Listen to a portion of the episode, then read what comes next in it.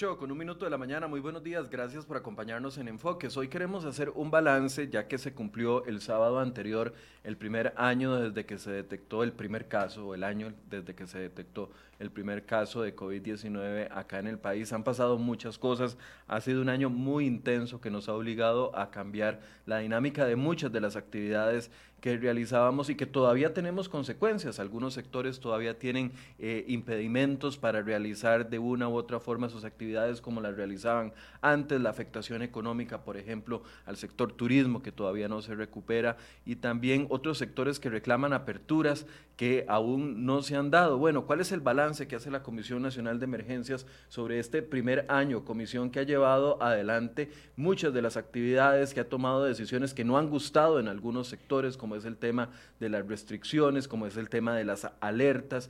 ¿Qué balance hace la Comisión de Emergencias y sobre todo cómo nos preparamos si eventualmente vinieran segundas o terceras olas fuertes? Ahora vemos esta desescalada incluso en hospitales, el hospital El CEACO que, que se ha ido modificando ya para volver a lo que era antes de la pandemia y uno se pregunta, eh, viendo los ejemplos de países como Francia, como Alemania, como Inglaterra, incluso, que están viviendo segundas y terceras olas muy fuertes, uno se pregunta, ¿nos estamos preparando para eso? Pensamos que ya pasó el, el, vendaval y que estamos librados de lo que pueda venir en el futuro. Aprendimos las lecciones pasadas para que eventualmente no se repitan los errores que cometimos. Bueno, hoy queremos, invitamos al presidente de la Comisión Nacional de Emergencias, don Alex.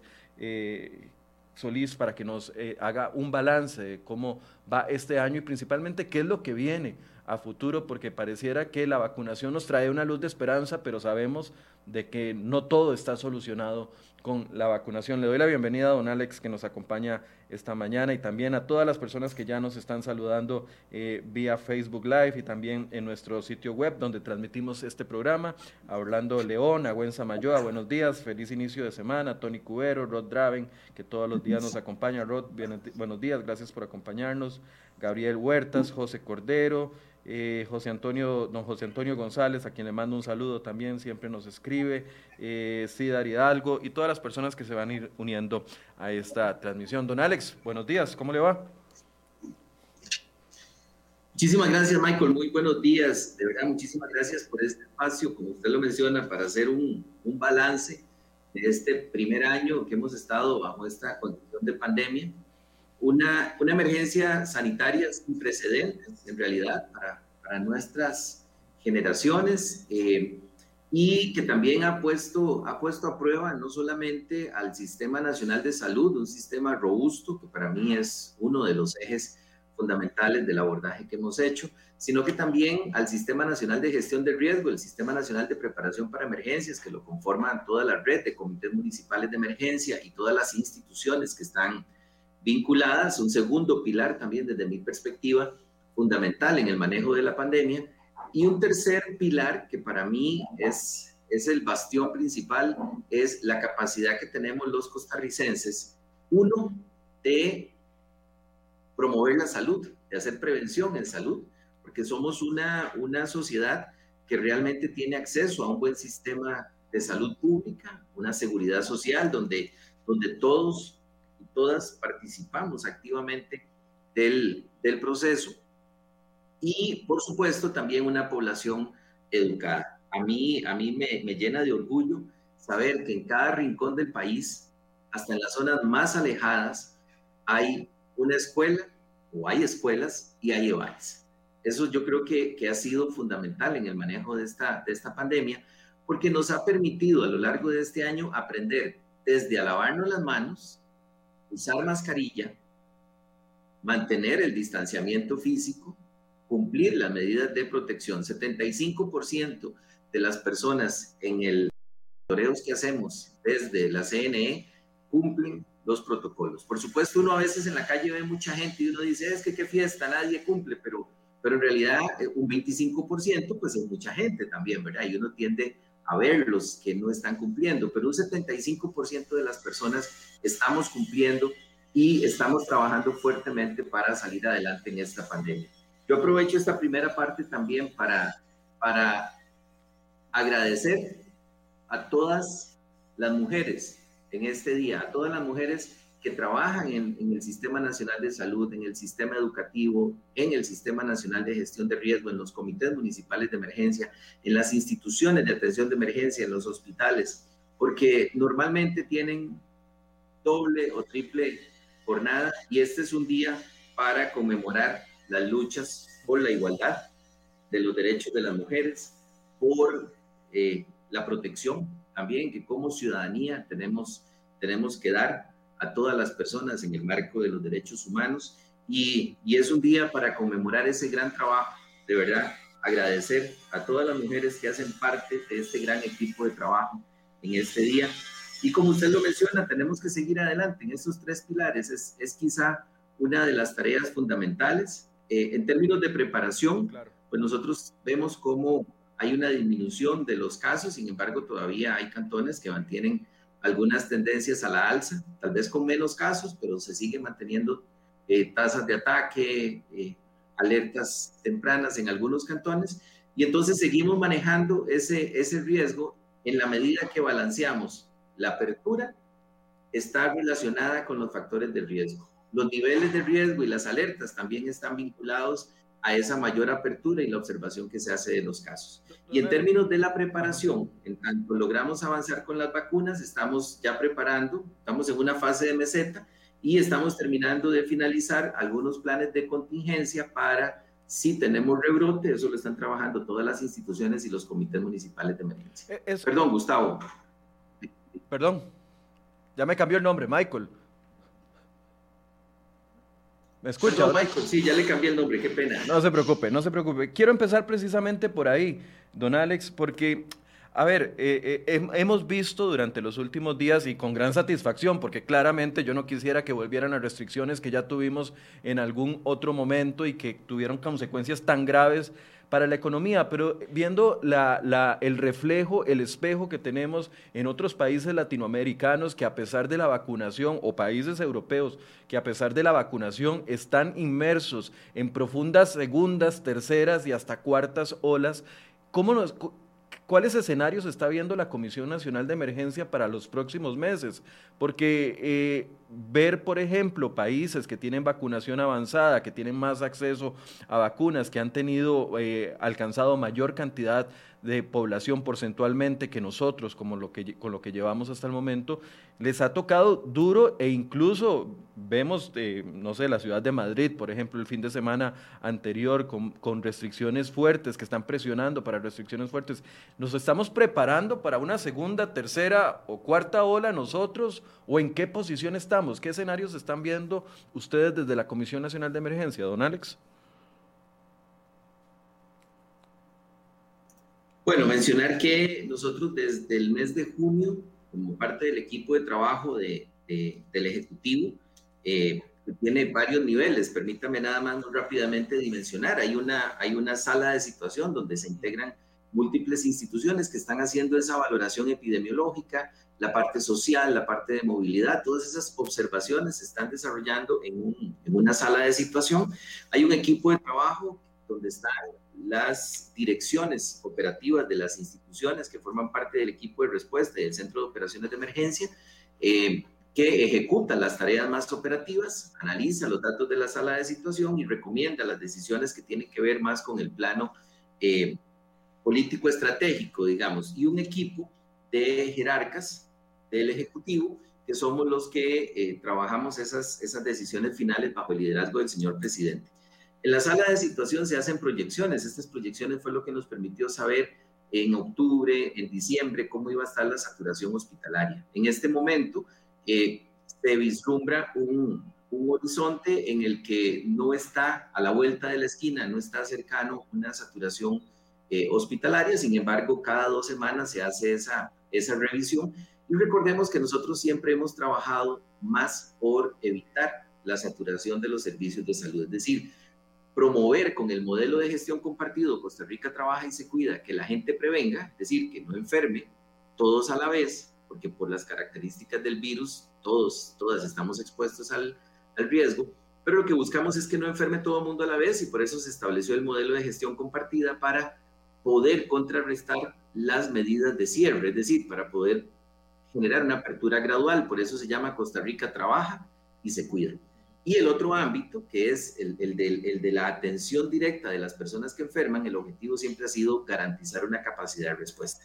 En este momento, la observación es permanente, estamos en una especie de meseta, digamos que ya no bajan tan súbitamente los casos, sino que se mantienen muy estables de semana a semana, bajan 100, 200 casos, no como las primeras semanas de enero, que nos bajaban de, de 800 en 800, de 1000 en 1000, en estas últimas semanas van 100, 170 entre una semana y la otra. Eso nos tiene entonces en una, en una meseta y eh, como decimos, como dicen en el fútbol, porque yo no soy muy de fútbol, pero como dicen en el fútbol, estamos como en el 2 a 0, ¿verdad? El marcador más, más engañoso, más peligroso que uno pueda tener, porque en cualquier momento, si bajamos la guardia, se nos pueden disparar los casos. ¿Qué medidas de contingencia nosotros tenemos en este caso? Primero, recordemos que se amplió casi en un 500% la capacidad hospitalaria.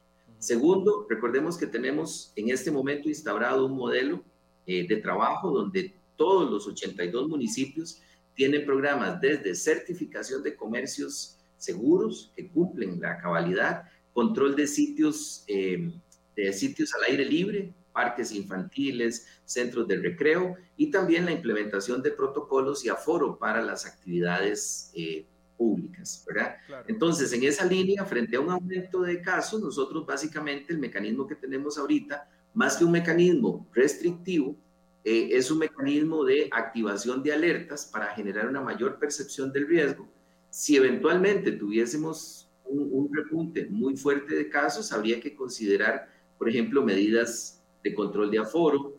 Eh, eventualmente la restricción sanitaria, por ejemplo, se va a mantener la, restricción de la noche que es una de las más efectivas, junto eh, con el resto de medidas de control de aforo y de horario. Esas, esas son medidas que posiblemente eh, no se podrían liberar en el corto plazo porque son de las que más efecto han, han surgido, ¿verdad?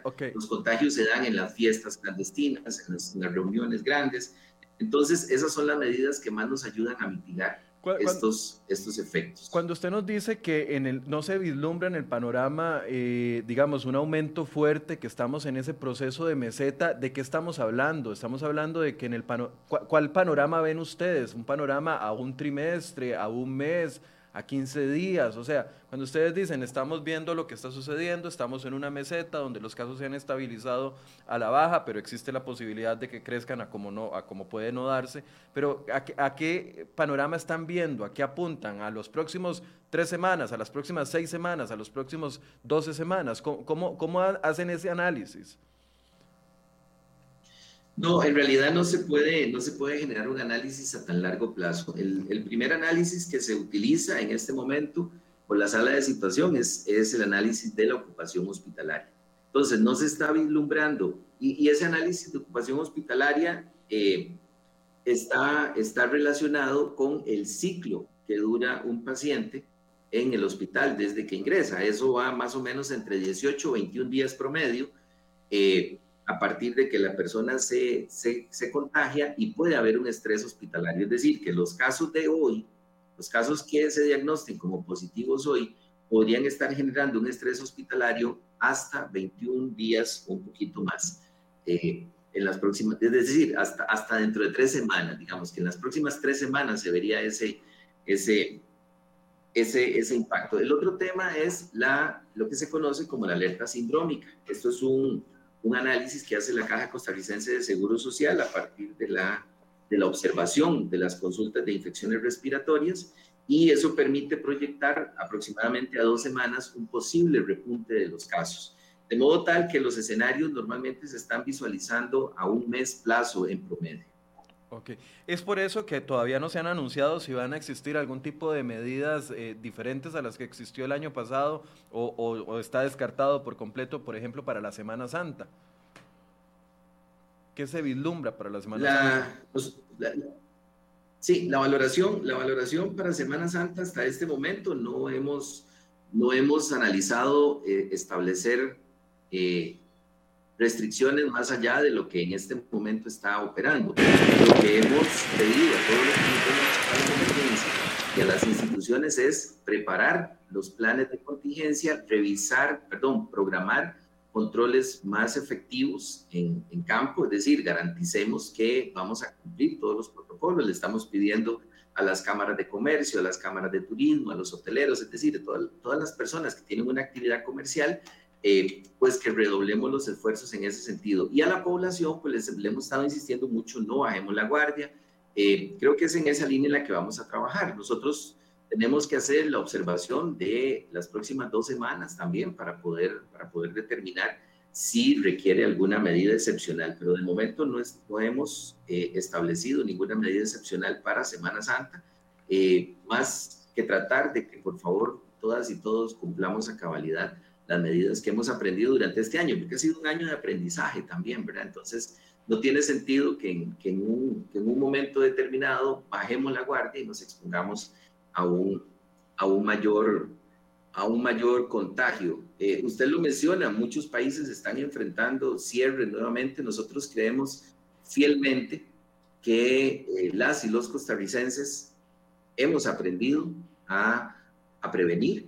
Eh, creemos también que pues, nuestra economía no, no, no tiene en este momento una condición como para hacer un confinamiento o un cierre masivo similar a lo que tuvimos el año pasado. El año pasado teníamos una gran incertidumbre no nos lavábamos las manos, no usábamos mascarilla, no respetábamos el distanciamiento, estábamos apenas aprendiendo eh, a enfrentar esto. Yo creo que hoy día tenemos muchísimas herramientas que nos permiten tener una Semana Santa segura y responsable, una Semana Santa muy responsable de nuestra parte y también garantizando las medidas de seguridad. Pero por eso, ante esa eh, posibilidad que existe de, bueno, algunas me están diciendo, no es segunda ola, es tercera o cuarta, bueno, es que depende de quién diga cuál es la fuente, va a decir que estamos en la segunda, en la tercera o en la cuarta ola. Yo no sé si oficialmente hemos hablado solamente de una ola. Yo recuerdo que en algún momento el ministro de Salud había hablado de una primera mini ola y después la segunda fuerte que nos duró meses. Yo no sé si eso a nivel de ustedes internos ya definen si iríamos para una tercera o una segunda ola,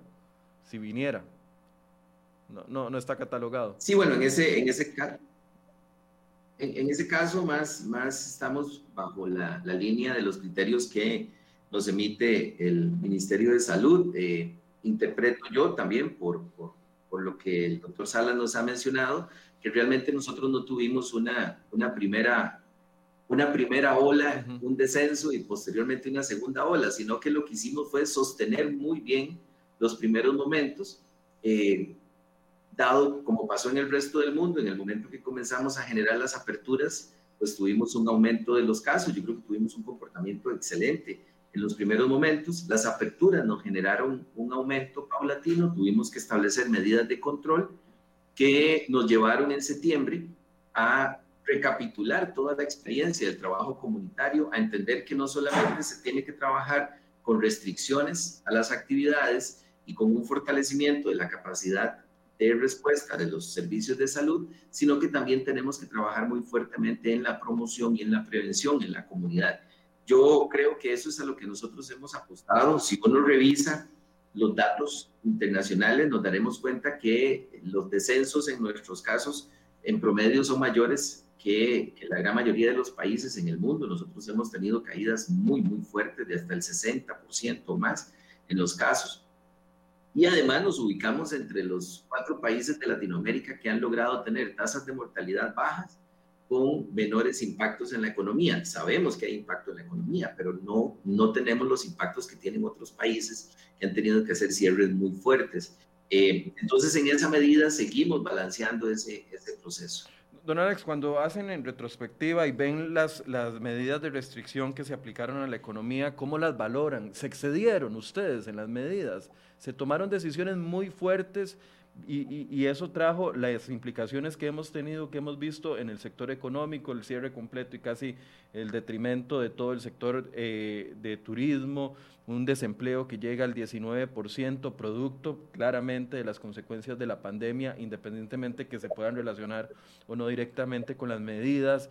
Eh, ahorita todavía hay gente que reclama que por qué algunos bares están abiertos y un parque público sigue cerrado o un, parque para niños sigue cerrado. Cuando ustedes hacen el balance de las medidas que tomaron, ¿Qué, valoran? Fueron muy fuertes, se excedieron, fuimos más precavidos de lo normal y esto nos trajo las consecuencias económicas que tenemos o cómo valoran esos cierres que se realizaron o las restricciones como la vehicular sanitaria.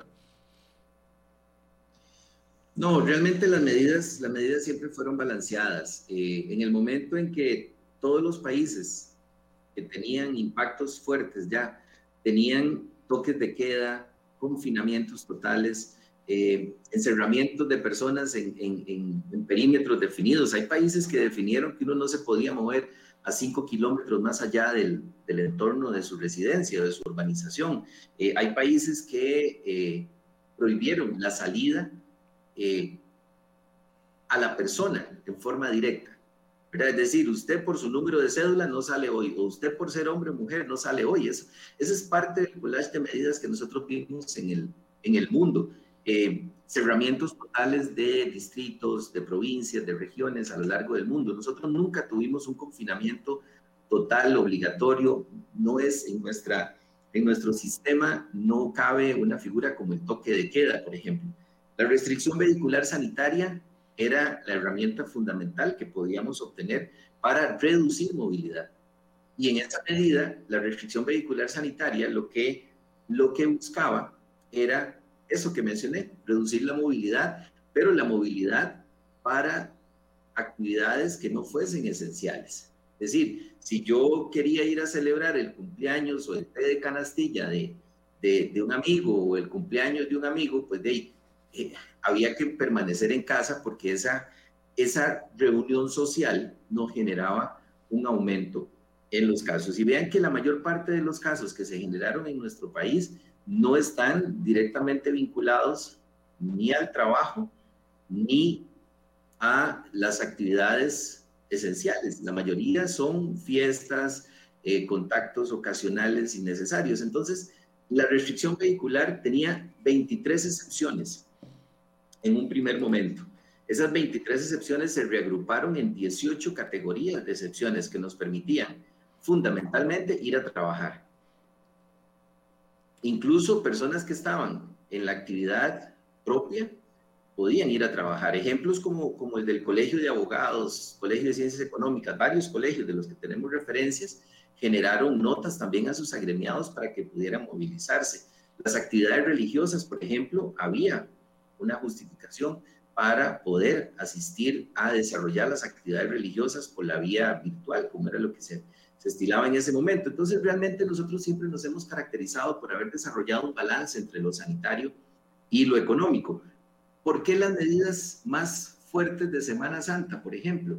Aprovechamos los, los dos días feriado obligatorio de Semana Santa y lo juntamos con los otros tres días de la semana y el fin de semana para generar una holgura que nos permitiera ampliar capacidad del sistema. Porque el objetivo siempre fue no ver morir a la gente ni en las casas ni en las puertas de los hospitales. No tener esa capacidad, no, no perder esa capacidad que perdieron muchos países donde muchísima, muchísima gente murió por no tener una cama para una cama hospitalaria, una cama de cuidados intensivos para poderle atender. Entonces, siempre buscamos ese, ese balance esta amenaza, como amenaza biológica que es, eh, tiene un efecto sistémico importantísimo. Ese efecto sistémico está caracterizado teóricamente en el manejo de desastres, es decir, un, un evento generador de una situación de emergencia implica tomar una serie de medidas que tienen efectos colaterales y esos son los que hay que ir balanceando. Eh, el impacto del turismo, por ejemplo, aunque nosotros no hubiésemos cerrado una sola actividad comercial, el mundo paralizó vuelos. De hecho, semanas antes de que nosotros tuviésemos el primer caso, ya teníamos afectación en el sector turismo. Yo estuve en Tortuguero cuando llevamos asistencia humanitaria a Tortuguero. De hecho, nosotros hemos tenido en Tortuguero desde el inicio de la pandemia un programa de alimentación para adultos mayores para que no salieran de sus casas eh, permanente. Y cuando llevamos asistencia humanitaria a la comunidad, un operativo impresionante porque eh, metimos más de 700 raciones de alimentos eh, por, por, los canales. Eh, la gente nos decía en Tortuguero, la gente me comentaba, mire, nosotros dos semanas antes de que aquí se, se detectara el primer caso, ya no teníamos gente en los hoteles. Ok, eh, a, nivel general, entonces a nivel general, ustedes, a pesar de las críticas que puedan venir de afuera, a nivel general, ¿ustedes creen que todas las medidas restrictivas que se aplicaron fueron balanceadas? Todas las medidas restrictivas que nosotros aplicamos obedecían a un momento epidemiológico, al análisis de riesgo que estábamos desarrollando y a la capacidad de respuesta que teníamos para enfrentar cada una de las situaciones. Por eso cuando fuimos mejorando protocolos, construyendo esos lineamientos, aumentando esa capacidad de, prevenir, pero también de responder del sistema, se han ido liberando las medidas. Casos como el que usted menciona, por ejemplo, de eh, los parques los parques en este momento tienen un lineamiento para, para abrir.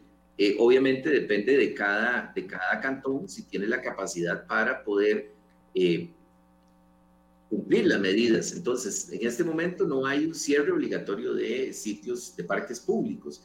Eh, cada cantón lo administra dependiendo de su capacidad de respuesta. Por ejemplo, el día de esto fuimos a Moravia, como parte de las visitas de seguimiento y apoyo que hacemos a los comités municipales de emergencia.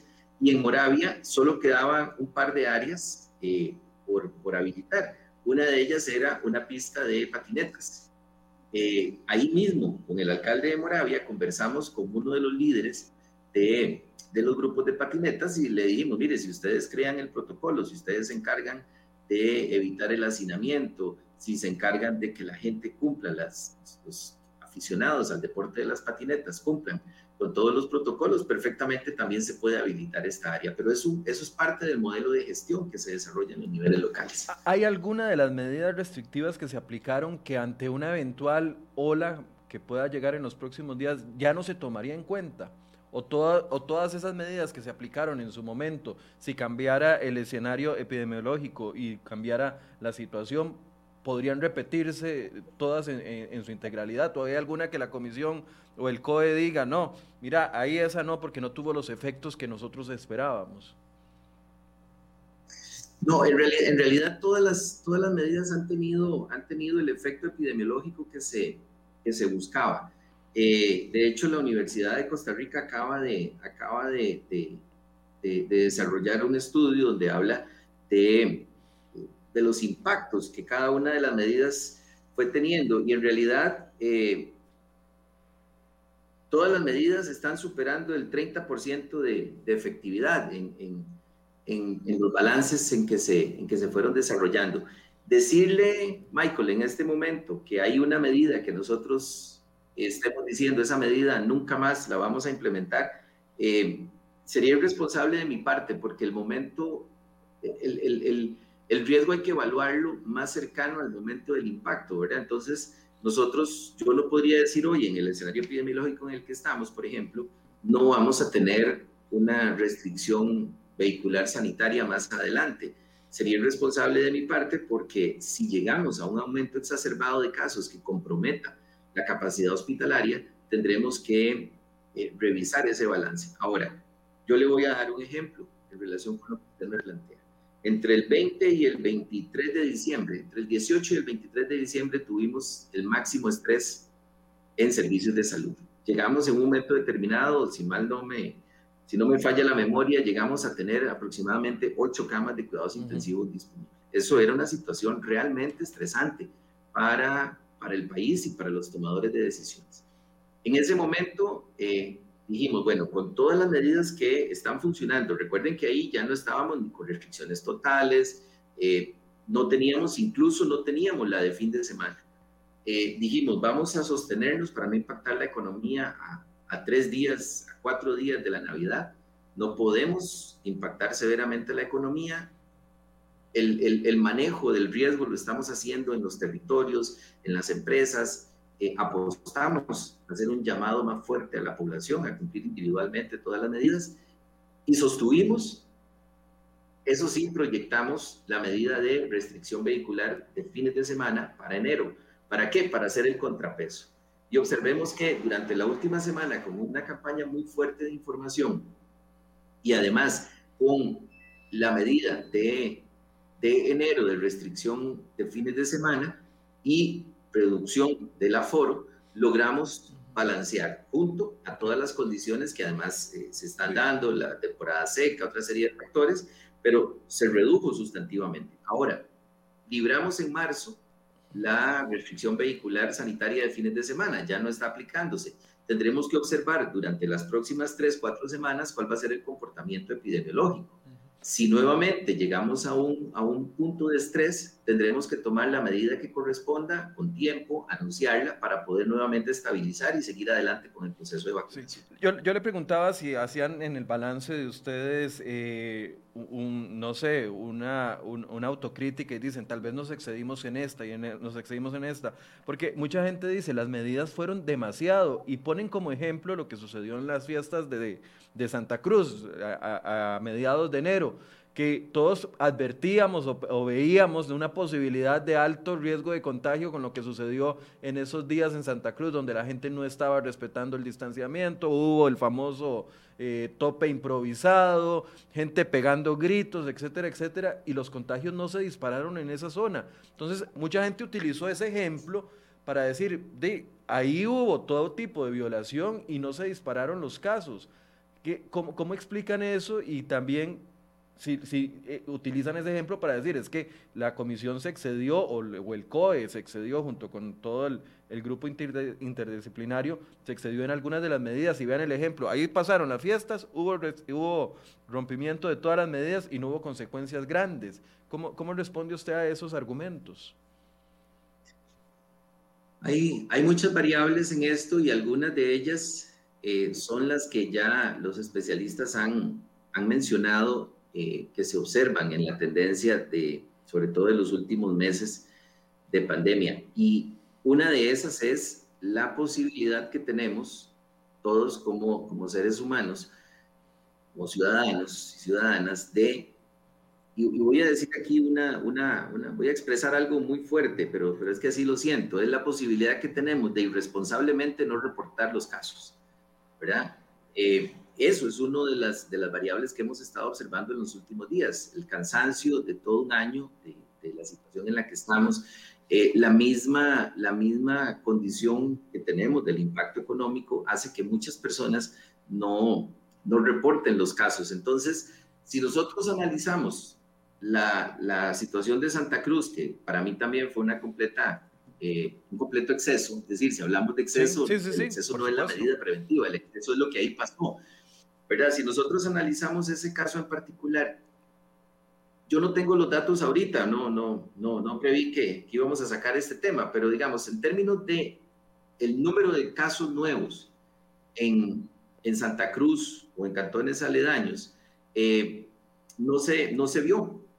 Lo que no tengo en este momento el dato que podríamos revisar es los datos de hospitalización. De hecho, nosotros ahorita estamos trabajando más por, por datos de hospitalización y de positividad que por el número total de casos, porque el número total de casos que llegan al sistema son los que requieren una, una atención. Entonces, ¿el contagio se pudo haber dado? Sí. ¿Pudo haber mucha gente que tuvo el virus después de esto? Definitivamente sí, pero posiblemente no acudieron al sistema de salud. Entonces, posiblemente eso lo veamos en un contexto en el que además teníamos una tendencia a la baja. Recordemos que esto ocurrió el 14 de enero. Entonces, posiblemente en esa tendencia a la baja, los casos que puedan haber surgido en un cantón del país se diluyan, ¿verdad? Ahora, nosotros lo que estamos viendo es un comportamiento inadecuado. Podríamos decir lo mismo, por ejemplo, de una fiesta que se presenta en, en, algún lugar del país, no, no voy a decir un dato específico, pero sí tenemos reportes de fiestas clandestinas en muchos lugares y hay una dificultad para saber exactamente cuántos casos en específico salen de ahí. Vimos, vimos el fin de semana en Liberia también, a pesar de todo el apoyo que el alcalde eh, dio, porque desde semanas antes él venía desestimulando que se hiciera esa actividad, vimos un tope. Pues tendremos que revisar también en el contexto de los datos de las próximas semanas si eso impactó o no impactó. Pero, pero en ninguna medida yo considero que una actividad como esa eh, nos pueda dar a entender de que hay excesos en las, medidas de prevención. Las medidas de prevención han sido balanceadas en todo momento. Su, presunción es que tal vez en, esa, en ese rompimiento que se dio de medidas en ese sector se dieron contagios, pero no se reportaron. ¿E, ¿Eso es lo que usted me está diciendo? Sí, es, es, muy posible que eso haya, que eso haya pasado porque es, es una tendencia que se está observando en el comportamiento humano. Recordemos que cuando estamos frente a situaciones de esta naturaleza, el comportamiento humano y la percepción del, del riesgo son un elemento fundamental que no podemos dejar de lado. Claro, yo, yo, yo, entendería ese argumento si, no, si hubiesen eh, existido consecuencias posteriores, no sé, familias enteras, porque a ver, una persona que quiera ocultar el, el virus y, y, no decir que estuvo contagiado, entonces de, lo puede hacer, podrá esconderse, pero cuando ya es masivo, en muchas personas, en, mu en muchas familias, eso es prácticamente de, de ocultar si se hubiera dado, digamos, esa presunción que usted dice, eh, se hubiera reportado eh, con una crisis en los hospitales eventualmente, aunque hubiera, la gente hubiese escondido el virus por 15 o, o 10 días, digamos, mientras tenían los síntomas. Ahí es donde la gente les pregunta a ustedes si es que las medidas no fueron tan, tan, eh, si fueron tan exigentes en algún momento o si nos pasamos de estrictos. Sí, como le digo, tendríamos que revisar, yo no, no tengo el dato y en, mi memoria pues difícilmente voy a tener ahorita cuál era, por ejemplo, la, la, la, tasa de reproducción del virus de esa semana. Estamos hablando de la segunda, segunda, segunda, tercera semana de, del 2021, cuando esto, cuando esto ocurrió. Esto ocurre el 14 de enero, en la segunda semana epidemiológica del año, que teníamos ya una tendencia importante a la baja, no recuerdo cuál era el R en ese momento, pero tiene mucho que ver con esos factores y también con el otro factor que es el elemento el, elemento no controlable del, riesgo, es decir, la forma en que yo me comporto no la podemos predecir en lo individual. Entonces, para este 2021, una de las características que hemos observado, más o menos desde la, desde la segunda semana de diciembre, primera semana de diciembre, ya comenzamos a tener alertas de gente que decía, no voy a reportar, incluso, incluso dentro del, del, del manejo informal de la, de, los análisis que se hacen, no informal, pero digamos, hay gente que dice, sí, yo estuve en esta actividad, pero no, no, no puedo decir los contactos, ¿verdad? Porque la gente se crea en los grupos sociales, se crean reglas. Eh, y esta es una parte más complicada del manejo de la pandemia. Por eso es que las medidas se aplican en forma generalizada y uno no puede, no puede eh, decir, eh, este comportamiento va a ser así, por eso se, presume, digamos, hay, hay una aglomeración de personas, es presumible que de ahí, dependiendo del momento epidemiológico que estemos viviendo, se tenga una, un, evento, un aumento de los casos.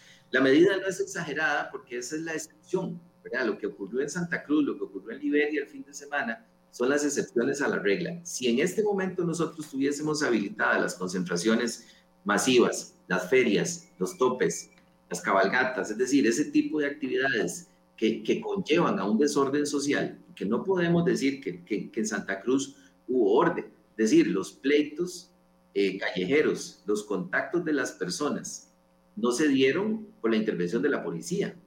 La intervención de la policía fue más pacífica, los pleitos se dieron entre quienes estaban socializando en ese momento, quienes ya habían tomado tal vez un poquito más y se exacerbaron los ánimos. Si eso se replica en muchos cantones del país, ahí sí no podríamos asegurar de que pasó desapercibido, ¿verdad? No podemos generalizar por un evento aislado. Ok.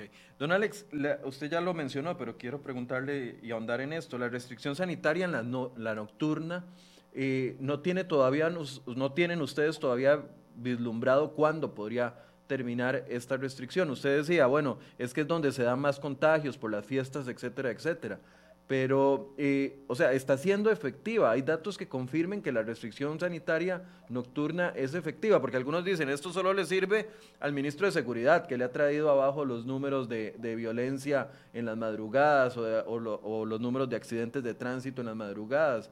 Pero ustedes sí tienen datos que confirman de que la restricción nocturna sí mantiene los casos a la baja. Sí, hay, hay, hay una Vamos a ver, lo vemos en la, en la velocidad de hospitalización. Y a partir del, del momento en que, se, en que se establece la restricción vehicular eh, nocturna y se mantiene, y de acuerdo con las mediciones que, que la UCR hace, eh, hablamos de aproximadamente más de un 70%, casi que la, la, restricción vehicular nocturna junto con los protocolos tiene un peso relativo en la, en la reducción de casos de aproximadamente un 70, 70 y 70, 80% aproximadamente de impacto positivo. Eh, ¿Por qué? No solamente por la reducción de casos, es que, es que aquí hay, hay algo importantísimo que analizar. La medida sanitaria no solamente tiene que ver con la, con la disminución de los casos, sino que tiene que ver con la capacidad hospitalaria para atender los pacientes. Vuelvo a mencionar. Nosotros desarrollamos un esfuerzo muy grande para que la gente no enferme, pero necesariamente, la gente, necesariamente no, pero indiscutiblemente, alguna gente va a enfermar. Entonces buscamos que menos gente se enferme, menos gente se enferme a la misma vez y a la vez el sistema hospitalario tenga capacidad de atender a los que se enferman. Entonces, ¿qué pasa con los accidentes de tránsito, qué pasa con los baleados, qué pasa con los apuñalados. Son personas que posiblemente terminen en una sala de cirugía utilizando recursos hospitalarios adicionales. Entonces, prevenir eso también tiene un impacto positivo en el manejo de la enfermedad por la COVID-19. Pero, pero, a ver, sí, eh, cuando estaban los hospitales en riesgo de llenarse, eh, uno entendería eso, pero ahora que han bajado las hospitalizaciones, ¿Por qué la necesidad de mantener la restricción si no va directamente relacionado? Porque necesitamos mantener el control efectivo de los casos. Tenemos, tenemos todavía un, un avance lento en el proceso de vacunación que obedece a la capacidad que tienen las empresas de suplirnos las, las vacunas gradualmente. Si, si nosotros pudiésemos acelerar y hacemos ingentes esfuerzos, para acelerar el proceso de vacunación, negociaciones permanentes con las, con las farmacéuticas para acelerar los procesos de vacunación. Eso, insistimos todas las semanas en que nos puedan acelerar las entregas. Eh, ahí podríamos ir balanceando, pero no podemos asumir el riesgo en este momento de soltar medidas que son efectivas en un escenario donde en cualquier momento los casos pueden subir. Por eso es que vamos gradualmente. Yo no le puedo decir a usted, la restricción vehicular nocturna se va a liberar en una semana, en dos semanas, sino que tenemos que ir observando. ¿Qué pasa si nosotros, Michael, decimos, bueno, a partir de, de abril ya no vamos a, ya no va a haber aforo, pero además vamos a quitar la restricción sanitaria nocturna, eh, ya quitamos en marzo la, la, la de fin de semana y en abril se va la nocturna, se quitan los aforos y en mayo vuelven las actividades de concentración masiva estamos concentrando actividades de alto riesgo a la vez. Entonces tenemos que ir dosificando. ¿Por qué? Porque el ciclo de aparición de casos y de eh, ocupación hospitalaria son ciclos que van de dos a tres semanas. Entonces nosotros necesitamos ir observando conforme se levanta una medida, cuál va a ser el comportamiento para saber si se puede avanzar a la otra. Esto está delineado en un, en un plan de cómo se van a ir gradualmente liberando, pero la temporalidad no la podemos establecer. En, en, mayo hicimos un cronograma y entonces dijimos, para tal fecha podemos liberar tal medida. ¿Qué fue lo que ocurrió? Que los casos comenzaron a subir y no pudimos cumplir con ese cronograma, porque el momento epidemiológico hay que valorarlo entre tres y cuatro semanas antes para poder decidir sobre la medida. Quiero, a ver, entonces podríamos pensar que medidas como esta, como la de la restricción eh, vehicular nocturna o el tema de los aforos de eventos masivos, como lo es eh, los juegos de fútbol que estaban pidiendo la semana pasada la aprobación del protocolo, podríamos pensar que esas en específico podrían ser las últimas que se levanten de la pandemia. Están en constante, en constante análisis. Yo no, yo no diría que sean las últimas que se levanten de la pandemia sí puede ser que con, protocolos adecuados se puedan ir haciendo movimientos graduales. Veamos, por ejemplo, en marzo, ¿qué hicimos? Ampliamos una hora. ¿Por qué? Porque teníamos sugerencias de los grupos de restaurantes y algunos otros afines que nos decían, vean, denos una hora más, porque en esa hora nos permite por lo menos atender un segundo grupo de clientes.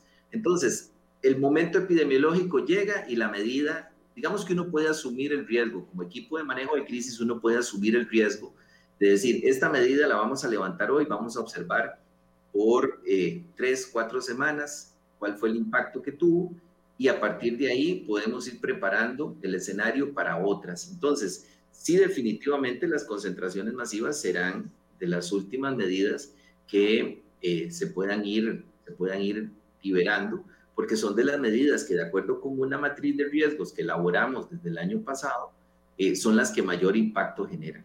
Por ejemplo, las ferias, los topes, eh, las actividades, las fiestas patronales son, son actividades muy descontroladas, donde el consumo de licor, la forma en que la gente socializa, hace que podamos tener muchísimos contagios en una misma vez. Entonces, todo esto se va evaluando gradualmente. Eh, ¿Cuánto nos va costando la pandemia, don Alex, desde el punto de vista de comisión? Yo sé que la caja del Seguro Social tendrá sus propios gastos en, la atención médica, pero desde el punto de vista de la comisión, ¿cuánto en dinero nos ha costado esta pandemia en este último año? Bueno, en, costo directo, digamos, de, erogaciones que hemos hecho desde el Fondo Nacional de Emergencia, anda por encima de los 38 mil millones aproximadamente. Eh, no obstante, el Plan General de la Emergencia incluye también los procesos de recuperación. Aquí le estoy hablando de lo que se ha erogado para atender las necesidades específicas de la pandemia.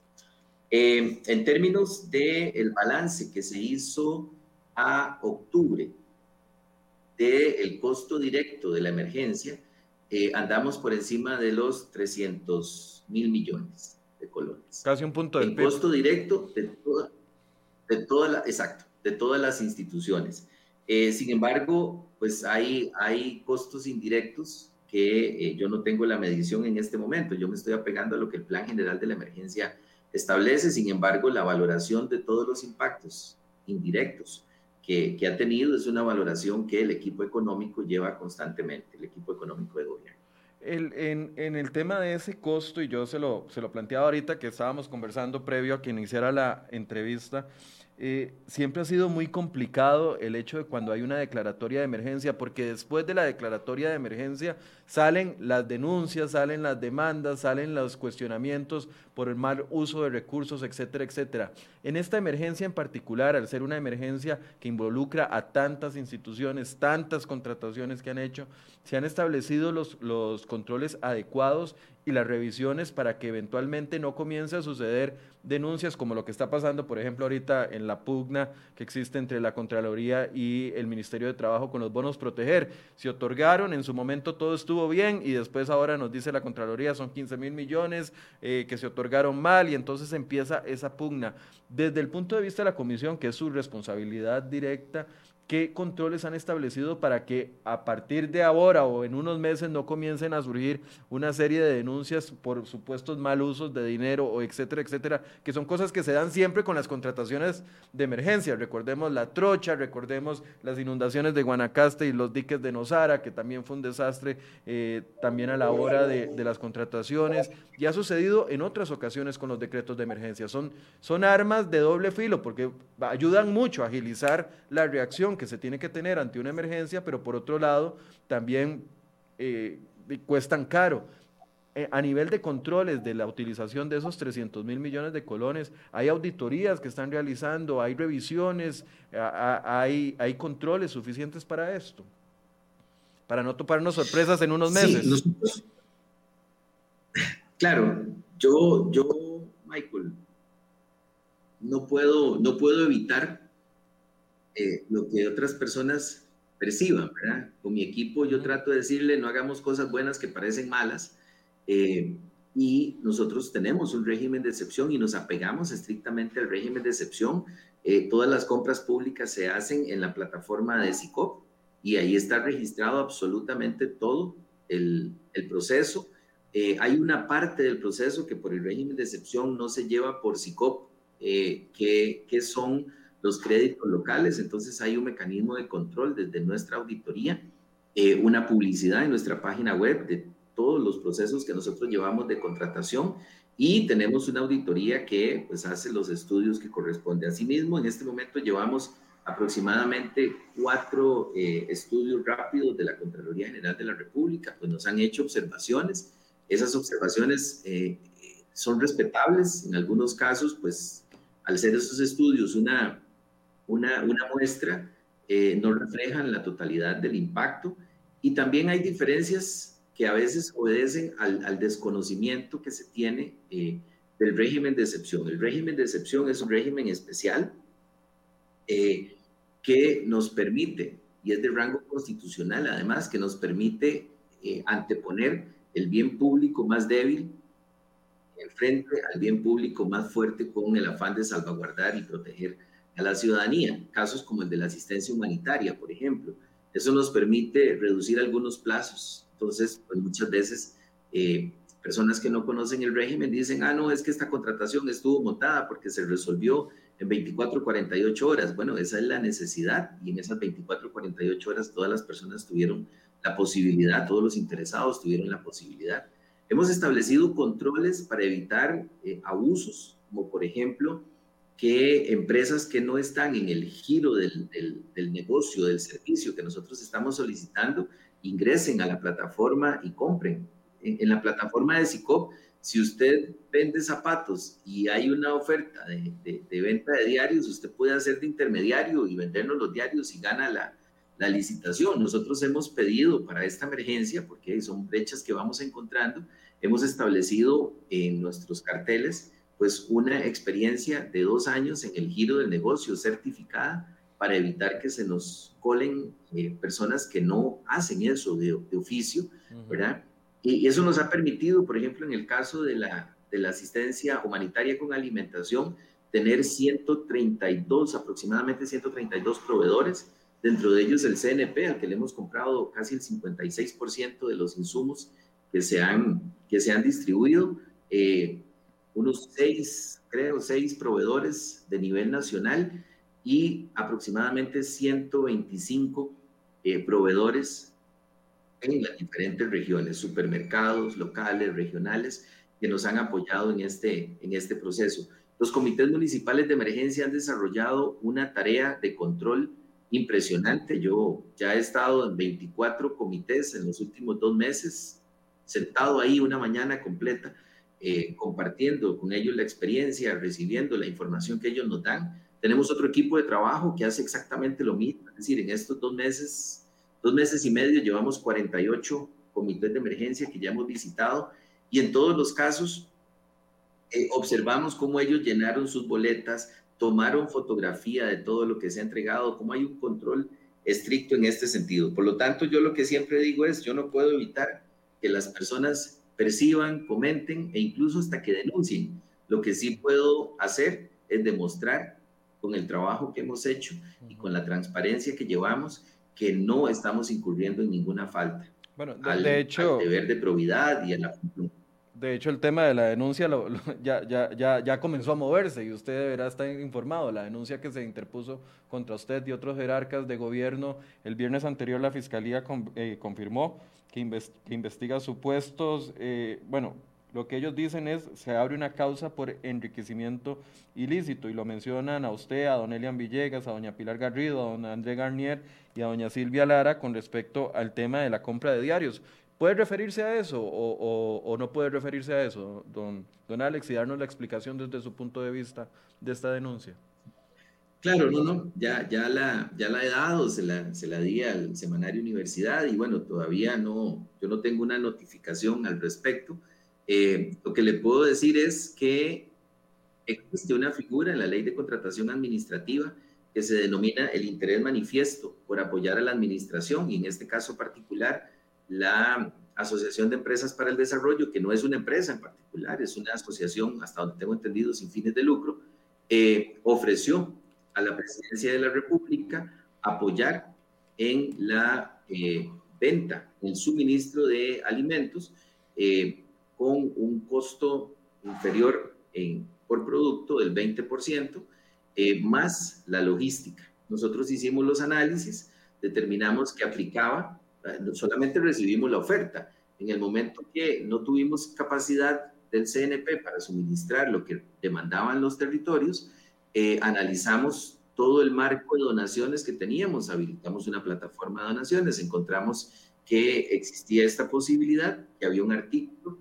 del, del, reglamento, la ley de contratación administrativa que faculta esa figura, es el artículo 139, inciso I, si mal no recuerdo, eh, que faculta esta, esta este mecanismo de contratación directa y se tramitó en una contratación de SICOP transparente, como una contratación directa a partir de la aplicación de ese criterio, con una resolución razonada, con todos los insumos, y lo que se argumenta, hasta donde tengo entendido, en una denuncia pública que hizo un regidor de la Municipalidad de San José, es que eh, se violentó el artículo 22 bis de la Ley de Contratación Administrativa, que a su vez establece una excepción para las contrataciones directas cuando media el interés manifiesto de una organización o una empresa, cualquier persona, el interés manifiesto por ayudar al, al, gobierno. Esto ni siquiera está en el régimen de excepción, es decir, eso es una, una circunstancia en donde si usted hoy, a mi entender, yo no soy abogado, pero a mi entender, si usted hoy decide ofrecer pauta al, al PANI, perdón, la presidenta del PANI por, por, por, utilizar el nombre, pero a cualquier institución del Estado, usted dice, mire, yo quiero colaborar con la labor social que usted realice, le voy a ofrecer pauta con un 30% de descuento.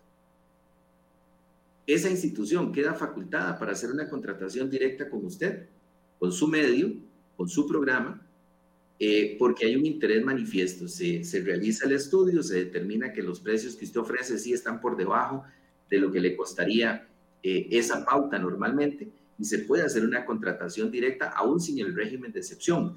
Y en este caso particular nosotros le ahorramos a la, a la hacienda pública con esta contratación, se estima que más o menos unos 500 millones de colones se pudieron haber ahorrado, dado los precios que, con que se compró bajo esa figura del interés manifiesto por ayudar a la administración. Entonces, pues daremos curso a la denuncia. Yo, tranquilo, responderé lo que tenga que responder, porque gracias a Dios hemos hecho un trabajo muy, muy responsable eh, y muy transparente en el manejo de esta emergencia. Y hemos, es, este, este proyecto de la asistencia humanitaria benefició a más de 340 mil personas. De esas personas en el primer momento, realmente, Michael, yo le, le digo a usted que era, era un momento muy duro para mucha gente, un momento donde sabíamos que las comunidades estaban organizando para llevar comida a las personas que no tenían en ese momento que comer porque sus negocios, sus encadenamientos productivos habían caído. Imaginemos, por ejemplo, un hotel y todos los encadenamientos que un hotel tiene. Había familias que ya llevaban cuatro semanas sin recibir salario Además de eso, comenzaban a reducirse las, las jornadas, a cerrarse contratos de trabajo y fue un momento en el que había que hacer el puente entre proteger la situación que vivíamos y la llegada del bono proteger, incluso la tramitación de un presupuesto extraordinario. En el mundo, para esa fecha, en el mundo, en Italia, en Francia, en Honduras, en Guatemala, en Panamá, en Ecuador, en, en, en Perú, estábamos viendo saqueos, violencia, porque la gente salía a buscar comida. Entonces lo que quisimos fue evitar eso y, movimos lo humanamente posible para que se diera esa asistencia.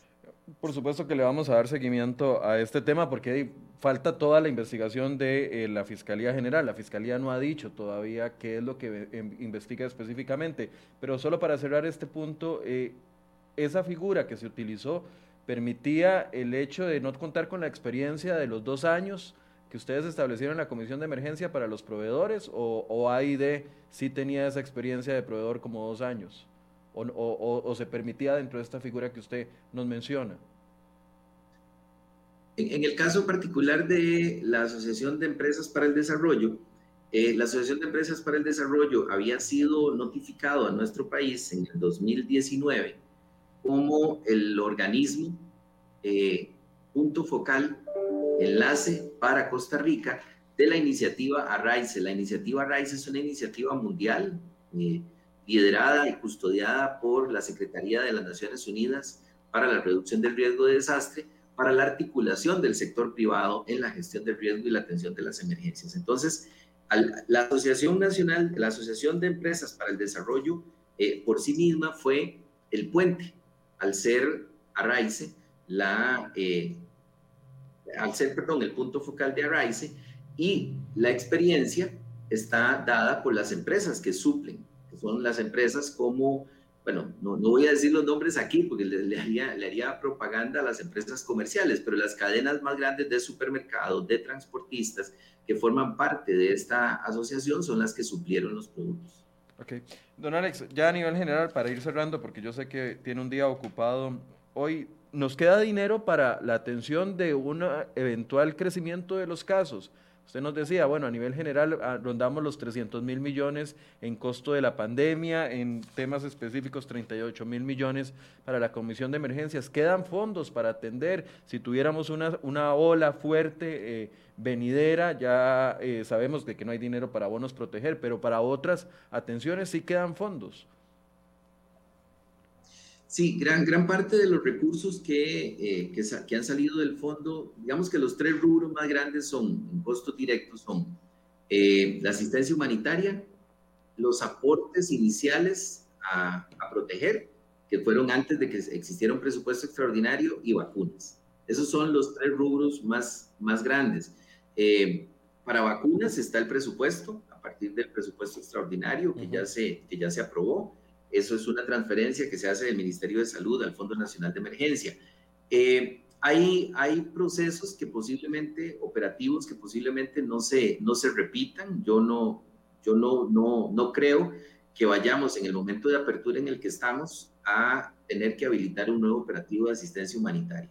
Si se tuviese que hacer, pues tendremos, tendremos que valorarlo en su momento, si se lo tuviésemos que hacer, pero yo no, yo no creo que lo tengamos que hacer más que lo que estamos manteniendo en este momento. En este momento nosotros mantenemos la asistencia humanitaria para las personas que tienen un, una orden sanitaria y que tienen que aislarse. Entonces sí se les apoya dependiendo de su condición socioeconómica, algunas veces, aunque no califiquen como personas en, en pobreza extrema, pero si no tienen una red de apoyo, pues se les suple de los alimentos básicos para que puedan hacer su cuarentena.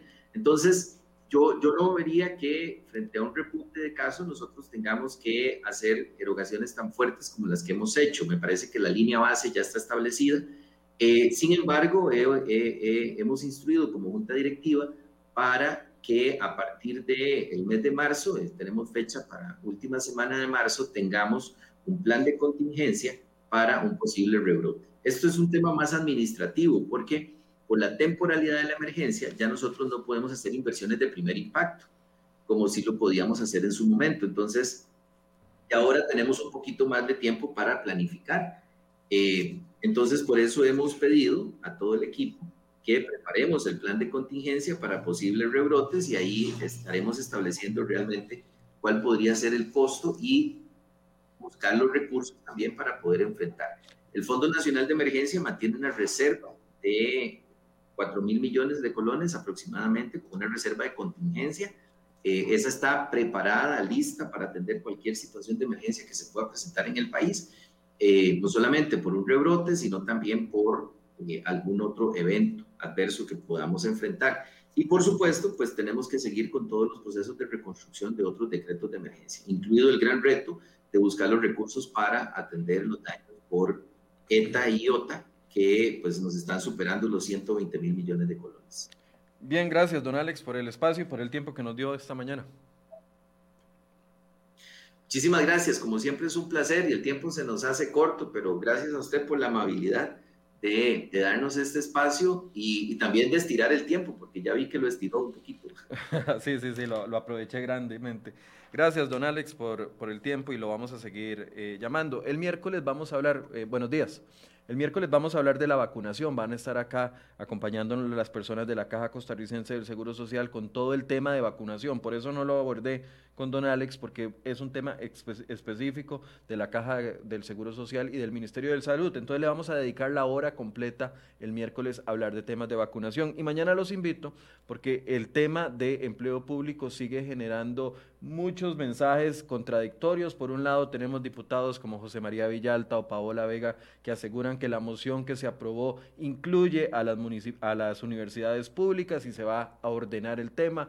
Por otro lado, hay diputados que dicen absolutamente no. Bueno, mañana vamos a tener un árbitro, por así decirse, dentro de este tema y va a ser un abogado experto en temas constitucionales y nos va a poner al día en lo que permite o no permite esa moción aprobada por los diputados. ¿Van a quedar siempre excluidas las universidades públicas? Mañana hablamos de ese tema a partir de las 8 de la mañana. Los invito para que se conecten con nosotros. Muy buenos días.